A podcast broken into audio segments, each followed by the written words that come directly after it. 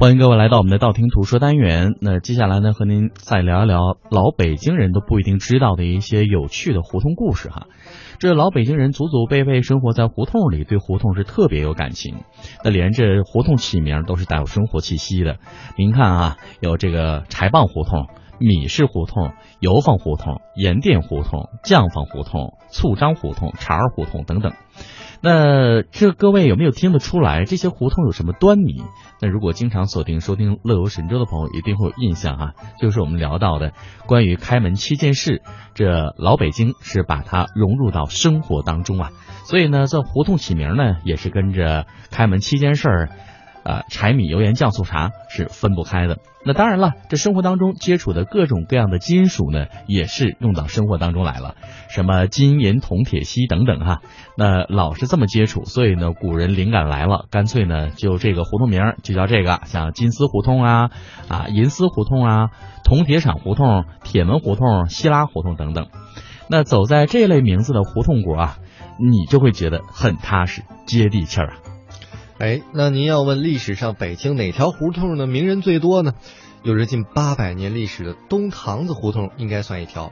在东堂子胡同呢，留下匆匆历史脚步的有大清朝的权臣鳌拜，还有我国现代医学的先驱伍连德，民国元勋和教育家蔡元培，文学大师沈从文，妇科专家林巧稚等等。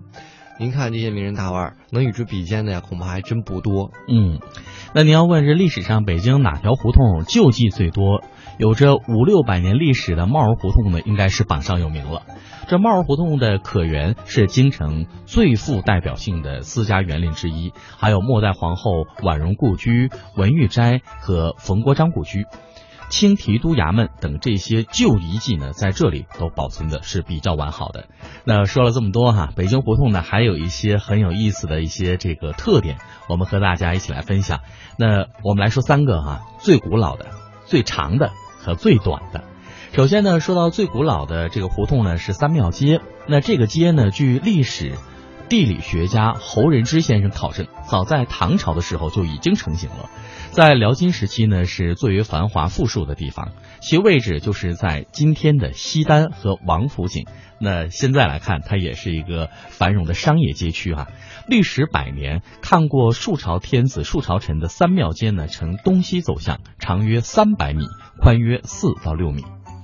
我们再来说说最长的胡同。最长的胡同呢是东东郊民巷，位于北京的东城区。胡同西起天安门广场的东路，东至崇文门内大街，全长接近三公里，是老北京最长的一条胡同了。在明清的地图上啊，被称为东西江米巷。现在巷内的街道两旁的西洋建筑错落有致，也是北京唯一一处洋房林立的特色街巷。我们再来看一下最短的胡同啊，一尺大街在琉璃厂东街，南至杨梅竹斜街之间有一个短巷。那民国时称的一尺大街，因为它仅长二十五点二三米，是北京最短的胡同了。那旧时巷内的南侧呢，仅有一处店铺，北侧都是住户。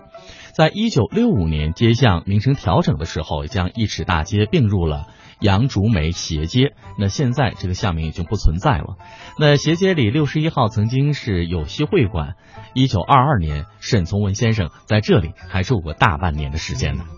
刚才我们提到杨梅竹斜街，嗯，要重点推荐给大家。有的时候有人来北京看胡同，看这些小街巷，经常去的是南锣鼓巷。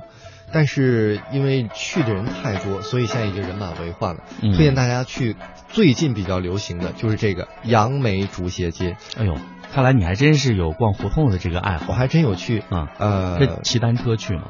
呃，走路去，走路去。其实我觉得，呃，杨梅竹斜街好在就是两边真的有很多老北京还在居住，所以有很多生活的气息，市井气息很浓。对，人又没有那么多，很有文艺范儿。